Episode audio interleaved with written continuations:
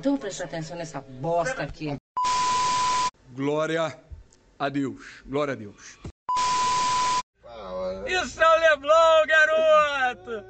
Leblon sexta-feira! Puta que o pariu aí, eles são ídolos. Olha isso, meu irmão. Pegou a puta, pegou lá no duro. Caralho, eles são ídolos. Irmão, olha aí, puta que pariu! Ídolo, porra! Jovem, na sua opinião, qual treta de rico foi mais deprimente? O barraco do Gero ou o debate do Trump com o Biden, hein? Que briga boa! Começa agora o 37 episódio de. Futeversivo!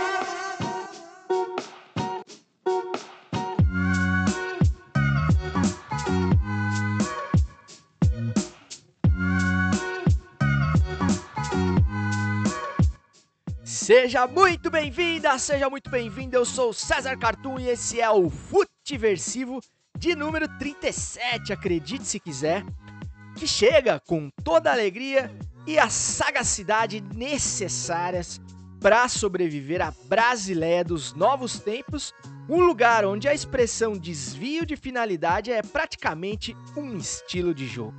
Lembrando que você pode entrar em contato com esse programa e isso me fará muito feliz através do e-mail do Futiversivo, futiversivo@gmail.com ou também de forma mais intimista e mais direta, mais rápida ali através do meu Instagram, o César Cartoon, Cartoon com U e M de Maria no final. E agora com uma novidade, juventude.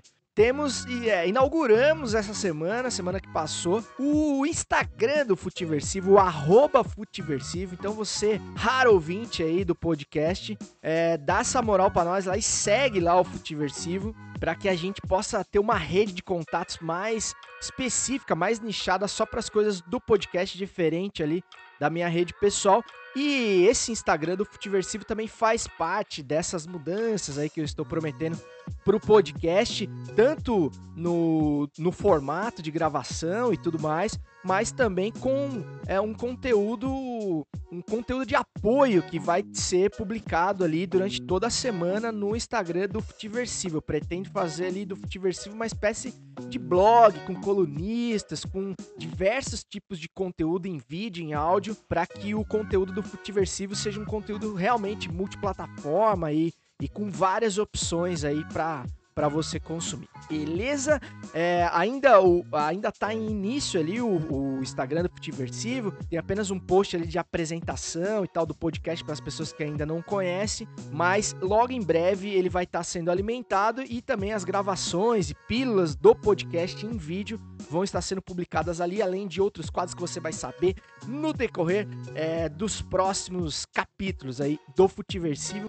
Esse episódio está sendo gravado em 2 de outubro de 2020, que é o dia, o day after do meu aniversário, sim, aniversário desse podcaster que vos fala, aconteceu novamente, acabei fazendo mais um aniversário, e apesar de ver aí meu, meu cabelo, que nunca foi grande coisa, mas pelo menos era algo farto, é, está agora caindo, e os cabelos que sobraram ainda estão ficando brancos, ou seja, é uma coisa lamentável, né, a gente ficar velho, realmente é difícil achar alguma coisa positiva, mas é claro que diante do atual contexto, só o fato de, de ter sobrevivido até o presente momento já é algo que justifica algum nível de comemoração, um churrasco, enfim, e as cervejas que eventualmente beberei. Aliás, ganhei um kit da, de presente da, da Doce Betina, a dona do meu coração, para cuidados com esses tão sofridos cabelos e barba que realmente prometem aí dar uma sobrevida aí para minha fachada. Vamos aguardar aí para ver se, se se confirma. E ganhei presentes muito legais dela, minha sogra, e queria agradecer também a todas as pessoas, os amigos, os ouvintes do Futiversivo que é, tiraram um tempinho ali para mandar uma mensagem, lembrar do aniversário. É muito legal essa coisa do aniversário, falando sério agora, porque a gente é, acaba sendo lembrado aí por pessoas que muitas vezes faz tempo que a gente não fala tal, mas que tem, nos tem como pessoas queridas e tal, deixam mensagens carinhosas. É muito legal também. Tem aquelas que esquecem e tal, como eu, né? Eu sou um grande esquecedor de aniversários, mas a ah, você que lembrou, você que não lembrou, mas que é, gosta de mim assim mesmo, eu agradeço aí. E vamos aí pros 39, né? Com um corpinho de 40 e joelho de 65. O episódio de hoje é, é, dedicado ao cartunista argentino Quinho, o pai da Mafalda, cara, que nos deixou essa semana. A Mafalda, que é um dos cartoons mais geniais e singelos de todos os tempos. É um cartoon que um, um personagem que mostra, né, denuncia ali na simplicidade da criança como o adulto é contraditório, como, como a criança consegue com a sua honestidade, com a sua simplicidade ver o mundo de uma maneira muito mais clara e como as coisas de adulto geralmente fazem cada vez menos sentido, mesmo tendo a sua última tira inédita publicada em 75 você pega um cartoon da Mafalda nesse ano, você consegue ver a atualidade dos temas, como aquilo é de fato atemporal. E se você não conhece mais profundamente, eu sugiro que você faça aí uma imersão pelos é, cartoons aí tão fáceis de achar, essa tirinha tão incrível da Mafalda, inclusive apresentando para crianças e tal, porque ele realmente comunica de uma maneira muito assertiva qualquer geração, né? Qualquer idade, enfim, é realmente genial. E 2020 continua aí sendo 2020 e é prova que esse ano que tem a capacidade de fazer o lado de lá parecer cada vez melhor que o de cá, né? E falando nisso, também quero dedicar a esse episódio a um cara que tá vivíssimo, graças a Deus, ao craque Neto, que infelizmente, cara, essa semana testou positivo aí pra Covid-19, tá lá de quarentena, isolado na casa dele lá, afastado dos donos da bola, é, sem sintomas até então, graças a Deus, mas tá naquela apreensão, né, cara, de todo mundo que, que pega Covid, enfim. É, ele já teve um irmão que ficou mal de Covid, se recuperou.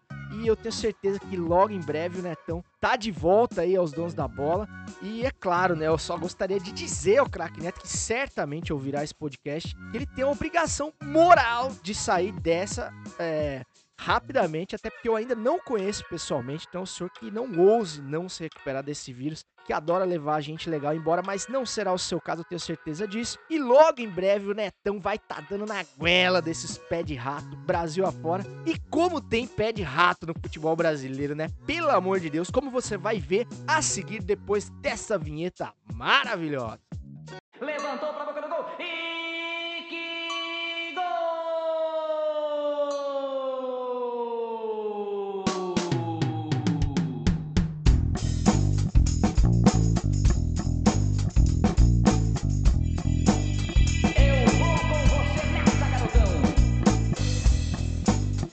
Sempre, sempre com as bênçãos do mestre Osmar Santos, o maior de todos, sem dúvida nenhuma, o pai da matéria, a voz das diretas, é que damos início aí aos assuntos minimamente relacionados ao esporte bretão, dentro das quatro linhas aí, mas sempre extrapolando, até porque o futebol é legal demais pra gente limitar, limitá-lo a quatro linhas de cal. Esse é o DNA desse podcast, realmente falar o que, que vai além ali do, do jogo jogado, dos 3-5-2 da vida e dos externos desequilibrantes como querem fazer crer a escola Tite de futebol, né? O, o, os, os caras que gostam de sofisticar o vocabulário da bola e afastar o futebol cada vez mais do povo, né, cara? Que é o criador, que é o inventor e é o protagonista do esporte bretão e sempre será. Mas as pessoas que buscam rebuscar demais o, o vocabulário da bola, assim como é feito na política, né? Buscam buscam fazer com que ele fique cada vez mais incompreensível, cada vez mais distante das massas. Mas se depender de mim e de caras como o Crack Neto, que manja muito de bola e consegue falar da maneira mais simples possível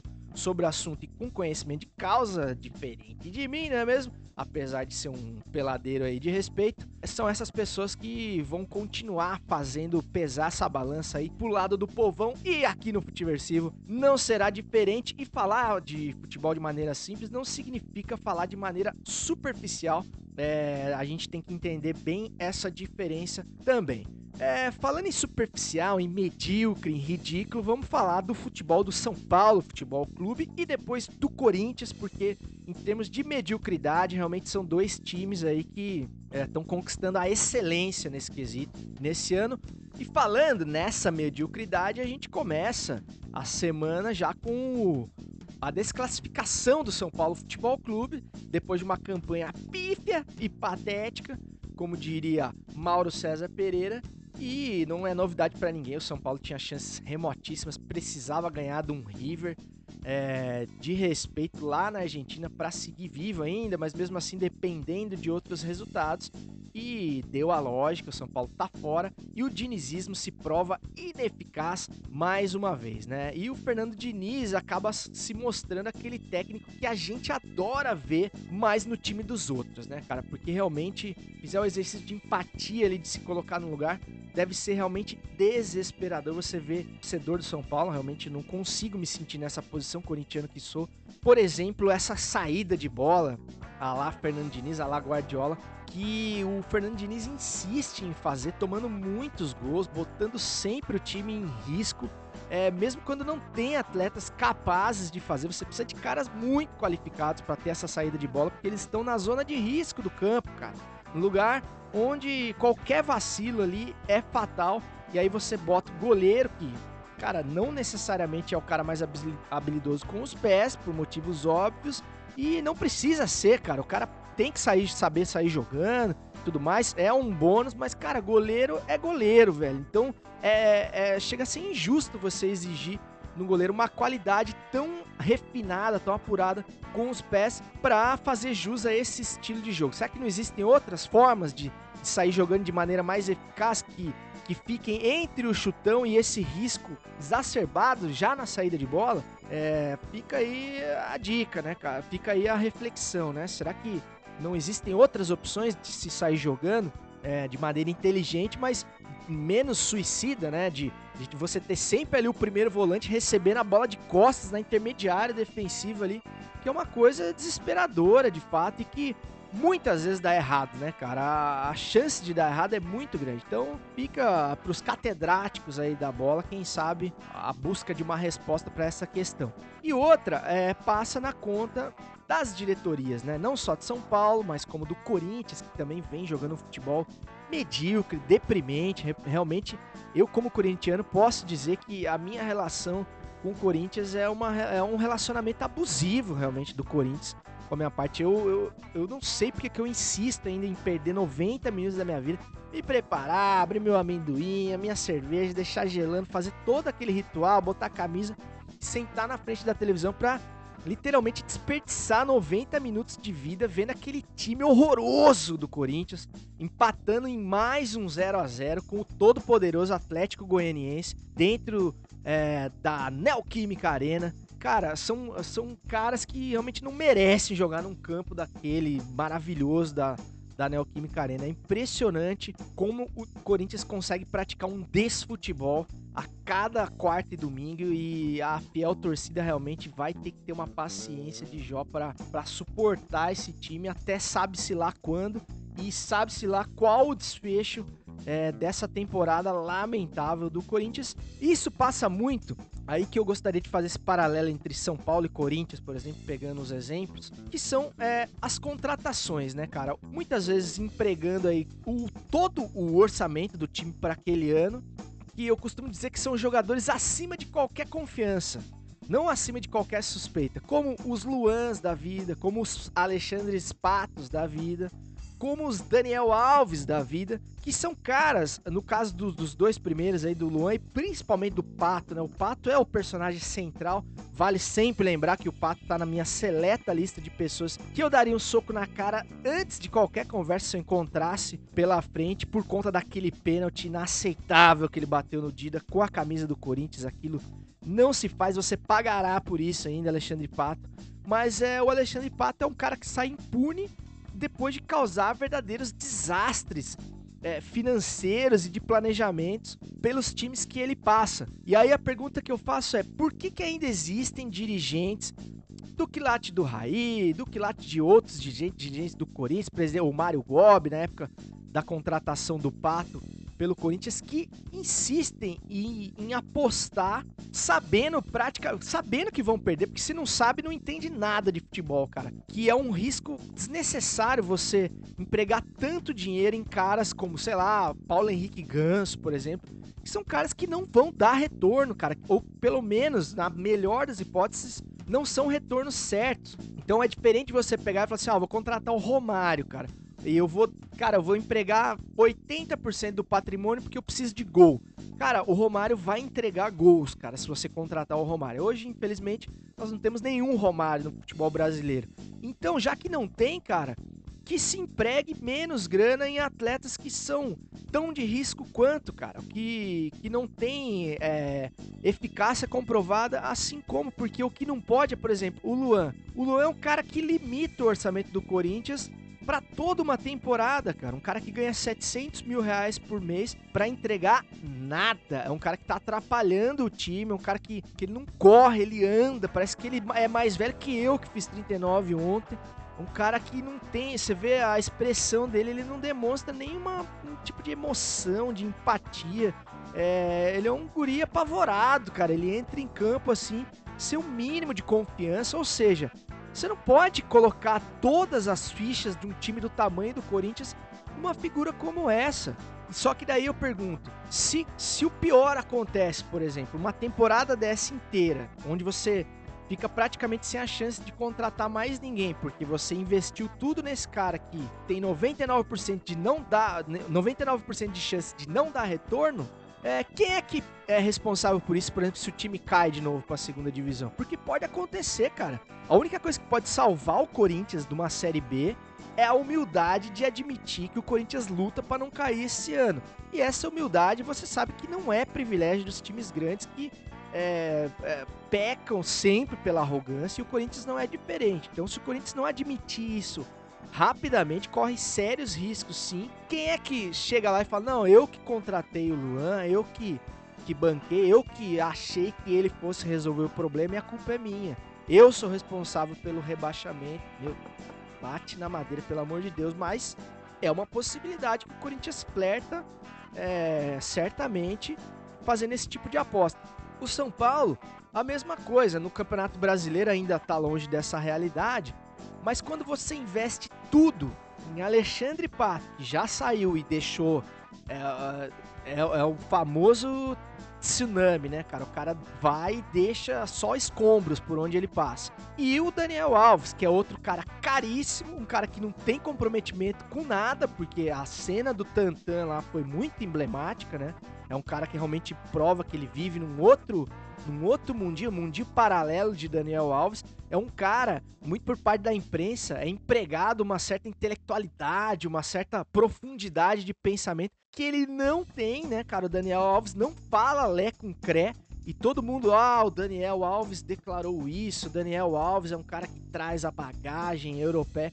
Cara, o Daniel Alves é um baita de um coadjuvante em todos os times que ele passou um coadjuvante muito competente, um cara realmente que tem uma história muito respeitável, sendo o que ele era, sendo ali compondo elenco, sendo o lateral, camisa 2, o cara que tem muita. que, que é muito voluntarioso dentro de campo, que se entrega totalmente, mas que não decide nada. É o cara que, cara, a vida inteira ele se acostumou a, a jogar por mérito dele, claro, ao lado dos grandes, dos maiores. Na hora que a coisa apertava, ele tocava pro Messi, tocava de lado para quem tinha a capacidade de realmente decidir as coisas.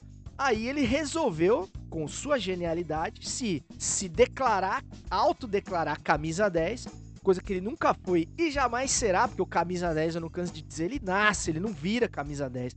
Não é, não é uma mágica que você bota ali a, o fardamento com o número 10 na camisa do cidadão e ele vai sair tendo uma visão de jogo de camisa 10. Não é assim que funciona, meu filho, e não será com todo o marketing possível, nem com todo o marketing, com toda a boa vontade, né? Da torcida São Paulina, que ficou muito empolgada quando o Daniel Alves chegou, como se realmente fosse a oitava maravilha do mundo. E o cara dentro de campo prova que, cara, desculpa, mas é um jogador comum.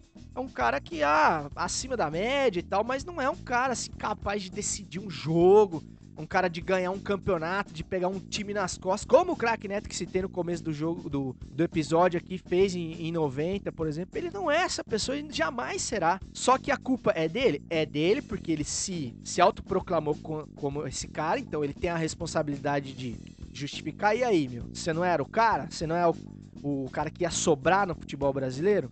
Cadê o resultado? Cadê o resultado de todo esse investimento que foi feito em você? E por outro lado, tá a diretoria que bancou, né, cara? Que também apostou nessa loucura. Caso do seu Raí, do seu Lugano, do seu Ricardo Rocha, que já vazou. Ou seja, esses caras nunca são responsabilizados. No, cara, no máximo, o cara perde o cargo ou renuncia. E aí o que acontece? O cara sai e, assim como Alexandre Pato, deixa um, um rastro de destruição. E quem sofre é o torcedor, né, cara? Porque o torcedor não sai do time, o torcedor não se transfere, o torcedor não muda de profissão. Ele sempre vai, é toda quarta e domingo, sentar para assistir é, as consequências das decisões desastrosas desses caras que, que gerem tão mal o futebol brasileiro, que, que lidam com tanta grana, com tanto valor simbólico e financeiro, é, sem serem capacitados para isso, né, cara? O, próprio, o caso do próprio Raí, né, cara?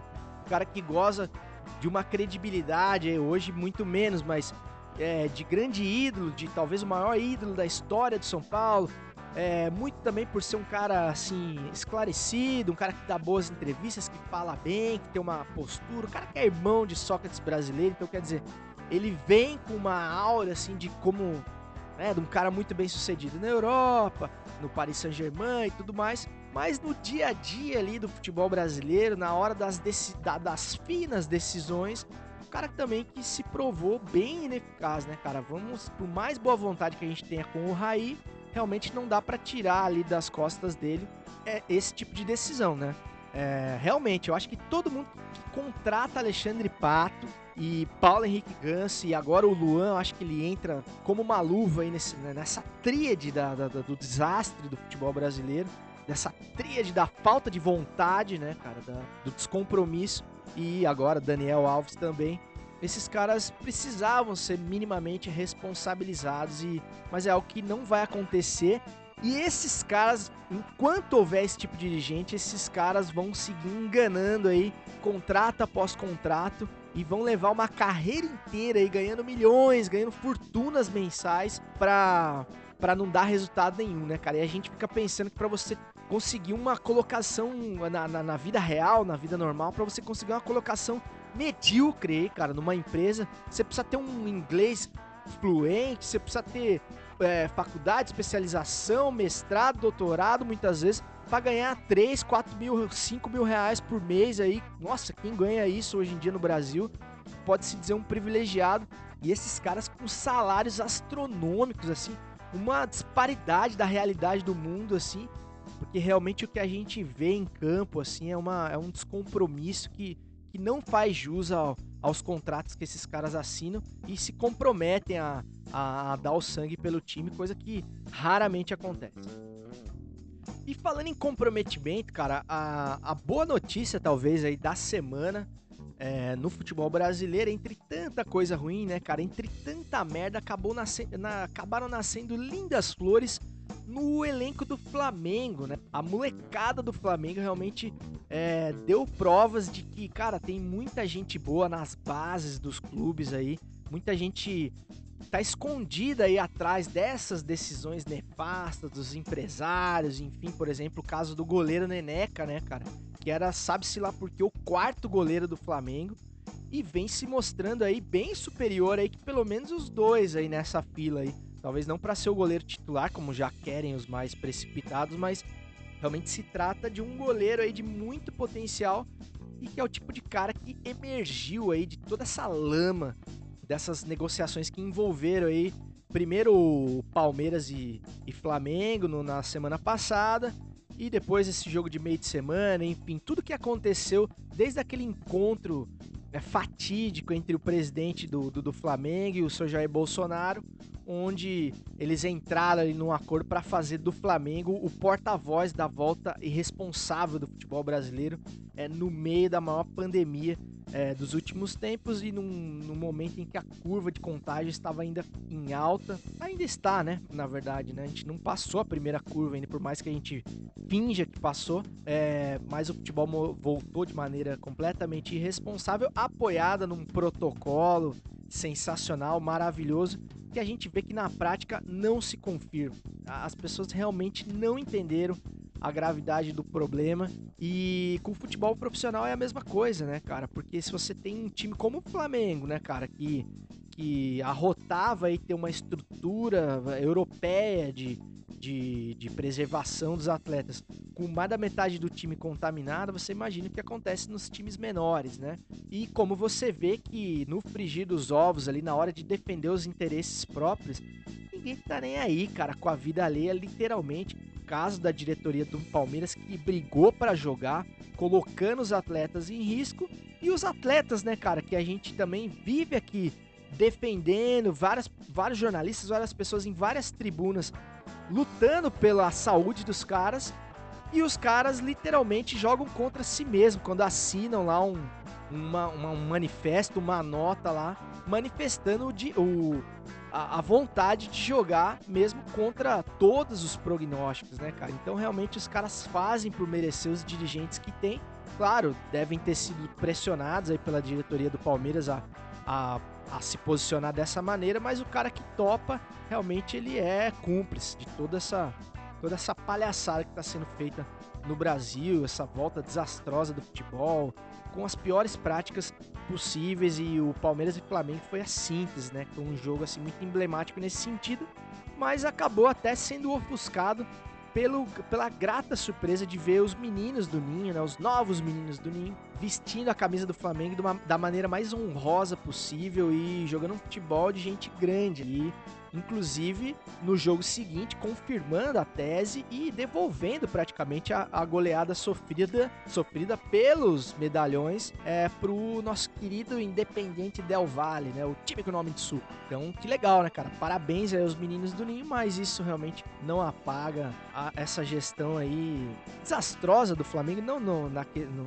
no, nos aspectos financeiros, mas no, no aspecto de, de bom senso, de respeito à vida, enfim, de, de respeito ao próximo, de, de exemplo que uma, que uma instituição do tamanho do Flamengo deveria dar. E os outros dirigentes não são diferentes, né? Os caras que que aparecem para criticar, caso do André Sanches também, só estão pensando, na verdade, na, na, na, desvantagem esportiva, por exemplo, da volta da torcida, que já está sendo arquitetada, não vai demorar muito, pode ter certeza que esse campeonato não termina sem, sem torcida nos estádios, pode saber disso, que na hora que voltar no Rio, vai ser uma cascata, por exemplo, os outros times vão reivindicar, no caso de Corinthians, Palmeiras, pode ter certeza disso, e isso vai acabar voltando, são cartas marcadas, e a gente continua assistindo a tudo isso e não tem nada que ajuda. Decisões fora de campo são medonhas e o que acontece dentro de campo também é deprimente.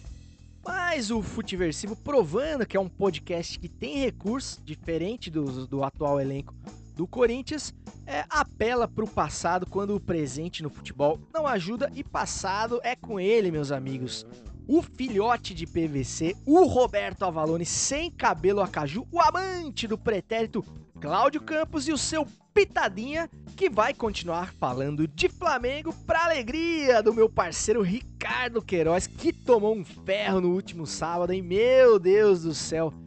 Como bebeu esse homem? pitadinha histórica. Reticências, três pontinhos, fecha conchetes, abre aspas underline, interrogação. É. Esse time é igual aquele. O time do povo.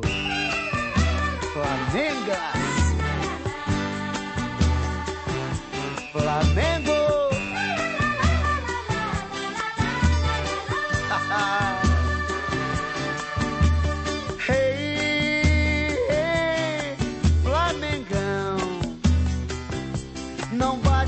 Essa bola com desprezo, toca nela com razão.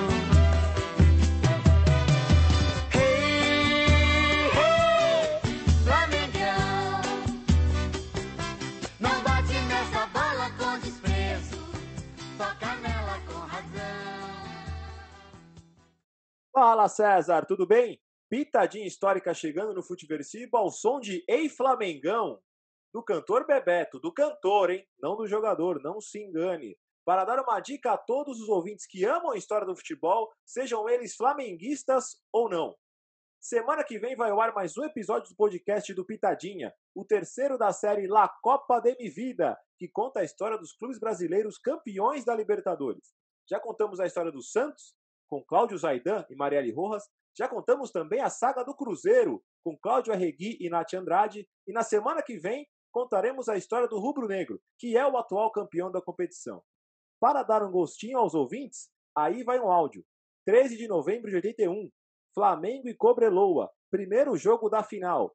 Gol do genial Galinho Zico para abrir o placar da vitória sobre o time chileno por 2 a 1. Um abraço a todos e até mais. Melhor Júnior na primeira.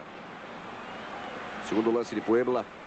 Andrade ajeita Júnior, joga com Tita. Zico solto. Recebeu e partiu. Tocou na frente Adílio. O domínio, a devolução a Zico. Agora vai, bateu. Gol!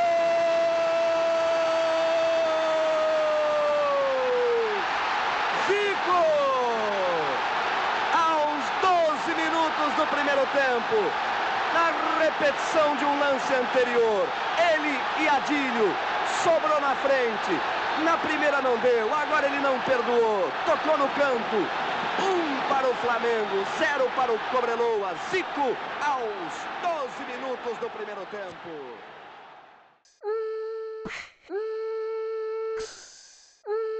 É o gol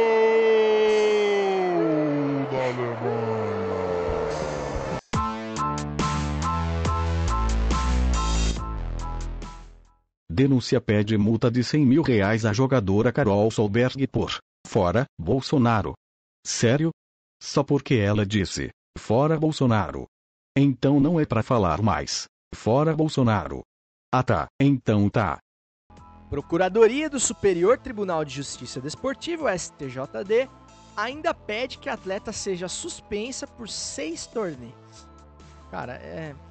É de, é de cair o, S da bunda. Impressionante. Vamos lá. As repercussões políticas após a manifestação da jogadora de vôlei Carol Solberg não pararam de crescer nas últimas semanas. Em denúncia apresentada ao Superior Tribunal de Justiça Desportiva, STJD, do vôlei, na última terça-feira, dia 29, uma procuradoria do órgão pede que a jogadora carioca receba penalidade máxima, dois pontos, uma multa de 100 mil talquês e suspensão da mesma por seis torneios. A Solberg foi denunciada pela procuradoria do STJD por dizer, abre aspas, fora Bolsonaro, fecha aspas, ao final, nossa, se eu fosse ser, é, ser multado em 100 mil reais cada vez que eu disse fora Bolsonaro, realmente, é, eu não sei o que seria. Ao finalizar uma entrevista ao canal Sport TV após ganhar o bronze em uma partida da etapa de Saquarema, Rio de Janeiro, do Circuito Brasileiro de Vôlei de Praia, no domingo, dia 20. A denúncia cita dois artigos do Código Brasileiro de Justiça Desportiva para justificar essa pataquada. O primeiro deles, o artigo 191, trata sobre penalização do atleta que deixar de cumprir o regulamento da competição. E o segundo, artigo 258, que estabelece que a penalidade ao atleta que assumir conduta contrária à disciplina ou ética esportiva não tipificada pelas demais regras do código. Ou seja, é muito interpretativo isso, né, cara? Dá margem para muita, muito pano para manga. Pelo primeiro artigo, a punição é de 100 mil. É, e pelo segundo, a suspensão de seis partidas. Em seu perfil no Instagram, a Solberg, que é filha da ex-jogadora de vôlei Isabel, quem puxa, quem, quem puxa os seus não nega, não é mesmo?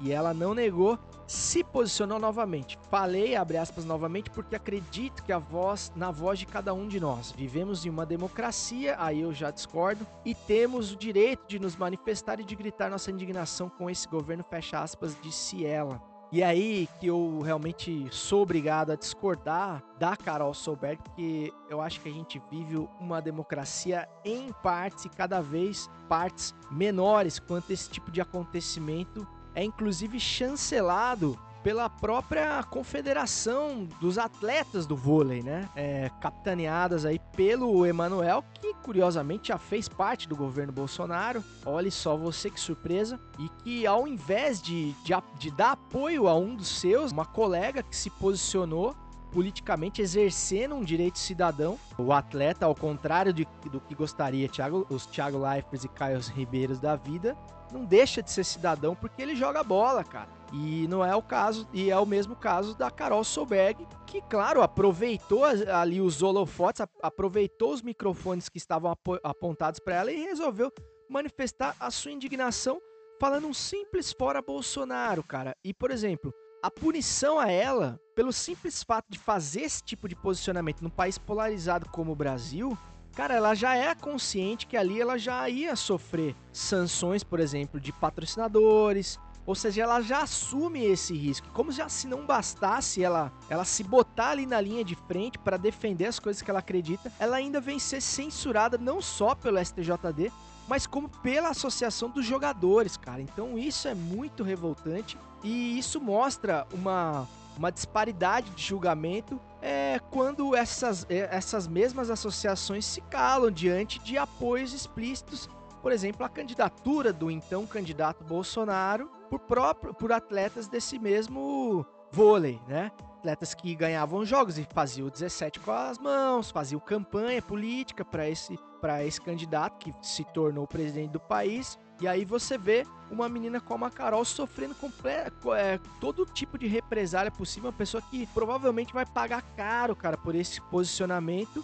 E um posicionamento, cara, que. Desculpa, vamos analisar o que ela disse aí, partindo do argumento que, ah, mas você não pode ofender a autoridade máxima do país. Primeiro, ela não ofendeu, ela não xingou, ela nem passou perto de usar o vocabulário chulo que é tão presente nas falas do próprio presidente, né? E, e esse sim, falando em nome de um povo, mentindo, distorcendo, ofendendo jornalistas, confundindo a população a cada vez que abre a boca, ameaçando qualquer tipo de oposição a ele, é, desrespeitando completamente as leis do jogo democrático. Então, jovem, se você, se você tá esperando ver os tanques na rua para entender que a Brasileia já tá sob um regime de exceção, é porque você é mais São Tomé do que o próprio São Tomé, que não o das letras, né? Aquela cidade maravilhosa e louca no sul das Minas Gerais, onde eu vivi momentos épicos na minha juventude de cobertor nas costas e vinho de cinco pila em punho. Então, assim, muito já se falou sobre esse caso da Carol, talvez não tenha trazido nada de novo aqui para acender essa discussão. É mais o alerta que a gente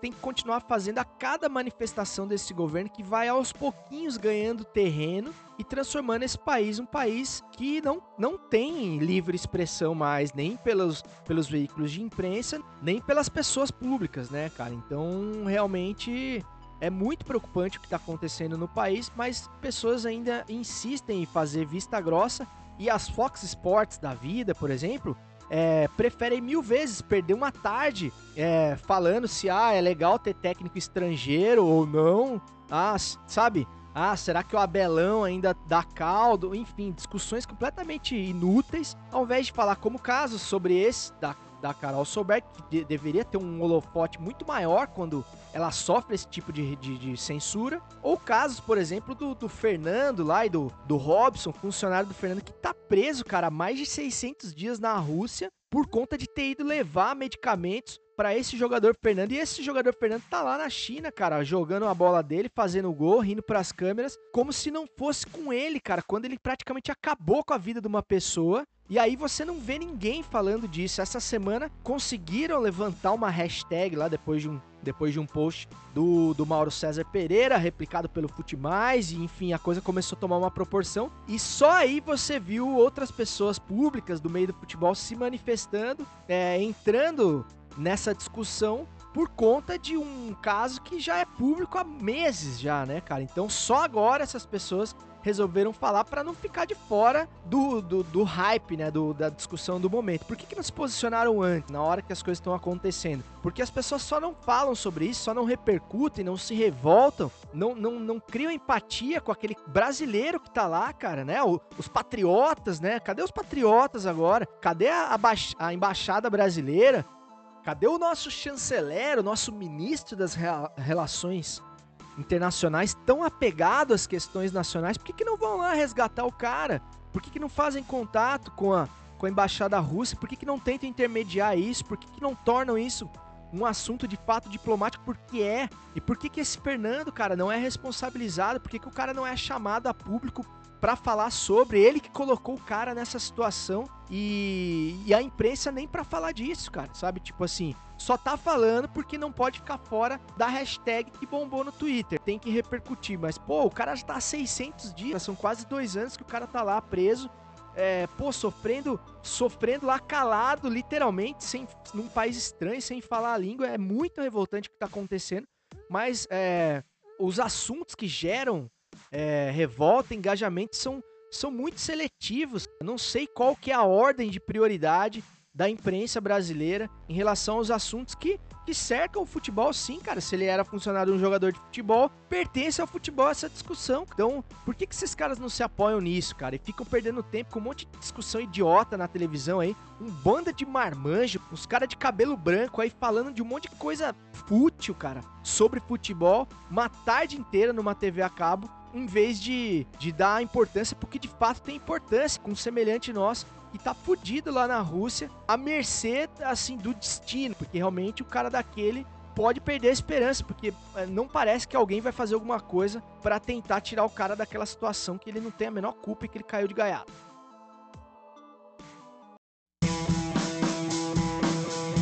Quem indica? Chegando, chegando, quem indica ainda sem a curadoria, a direção do Havaiano da Moca, Léo Sui, que em breve retorna ao Futiversivo em definitivo, juntamente com Cláudio Campos, assim espero.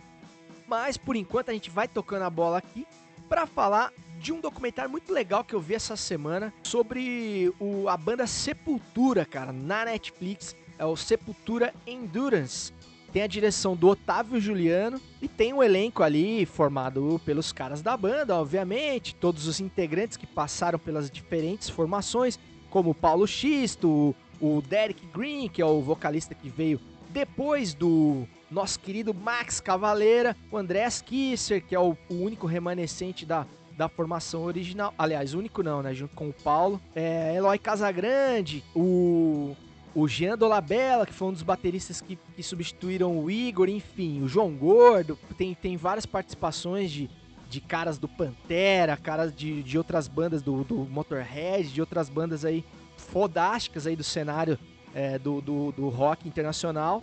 Tem o roteiro do Otávio Juliano. Cara, eu achei muito legal, assim, essa história do Sepultura.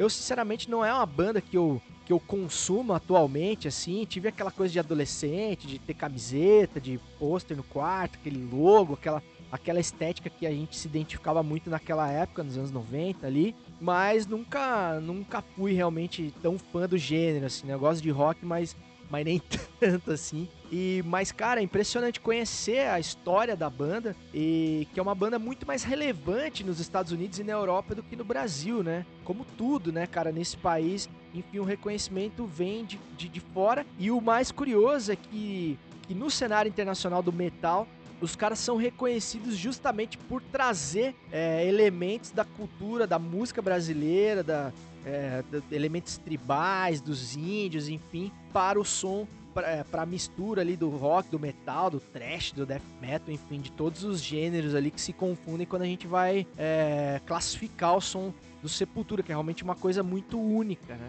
E realmente atingiram ali um patamar, como diria Bruno Henrique, assim, no mainstream mesmo das bandas é, mais respeitadas do mundo, assim. E aqui no Brasil enfim, não parecem ter esse reconhecimento. É claro que o metal é uma coisa muito nichada, assim, mas como, mais uma vez, né, cara, a imprensa brasileira, no caso a imprensa musical, cultural, é, acaba se debruçando, dando toda a atenção para as Anitas da vida, pro, pro pop, pro, pro rock mais palatável, para MPB, enfim, que tem o seu mérito também e devem ter o seu espaço, mas acabam negligenciando caras que chegaram no topo da cadeia ali, mas num estilo menos é, difundido, né, cara? Mas isso não tira em nada o mérito. E também é um documentário, mesmo que você não curta Sepultura, não seja muito da música, mas é um, é um documentário que se debruça muito na, nas relações entre pessoas, sobretudo entre pessoas que convivem muitos anos juntos na estrada, aquela coisa da banda, dos caras ali viajando meses de ônibus para lugares assim, cara, dos mais inimagináveis, longe da família, e como isso vai deteriorando essas relações ao longo dos anos e como o sucesso, a grana a, acabam interferindo, né, né cara, no, no, no, jeito de ser dessas pessoas, a vaidade, a, o Max Cavaleira, que era o primeiro vocalista, como ele saiu da banda de maneira ali litigiosa, com através da mulher dele, que, que era empresária do grupo e acabou é, colocando ele acima dos outros. Como depois saiu o Igor, é, enfim, o baterista que chegou também fantástico, talentosíssimo, mas não deu conta também dessa, desse ritmo da estrada. E aí outros caras que são mais resilientes, como o Andrés Kiss, que é um dos guitarristas mais respeitados do mundo, apesar de ser São Paulino, enfim, ninguém é perfeito, mas como o cara conseguiu ali é, levar a bandeira do Sepultura adiante, a entrada do Derek, que apesar de ser um, um, americano, um cara que sofreu muita resistência, entre outras coisas por ser negro, né, por ser um negro dentro desse ambiente tão embranquecido do metal, então mostra também a resistência da própria gravadora, cara. O primeiro disco com o Derek não tinha nem foto dos caras, porque realmente eles não queriam dar o braço a torcer para o, o, o novo vocalista. Isso foi muito também é, explorado dentro desse documentário. Eles queriam, no caso, a gravadora, eles queriam praticamente um clone do, do Max Cavaleira, porque realmente tinha se tornado um fenômeno do metal como vocalista, um grande vocalista, óbvio. É, e o Sepultura não. É realmente, justamente um cara completamente oposto, para não ficar ali com uma cópia do mesmo. E é muito legal como essa banda, 30 anos depois, ainda sobrevive e ainda se mantém relevante, principalmente na gringa. Então vale muito a pena aí você assistir é, Sepultura Endurance. Se você é fã do Sepultura, muito provavelmente você já viu esse documentário, mas se não viu ainda, tá vacilando, porque é o puro creme, o puro suco dos bastidores ali, do backstage da banda mesmo. É, do, do, do além show ali, do além palco. Então vale muito a pena você assistir e investir aí uma, uma horinha de vida aí assistindo Sepultura Endurance. Beleza? Então, meus queridos, era isso. É com essa dica cabeluda, literalmente, de documentário que eu me despeço, desejando que você tenha um final de semana bem melhor do que as opções de voto no Rio de Janeiro. Até semana que vem, tamo junto, mas sem aglomerar e segue o jogo!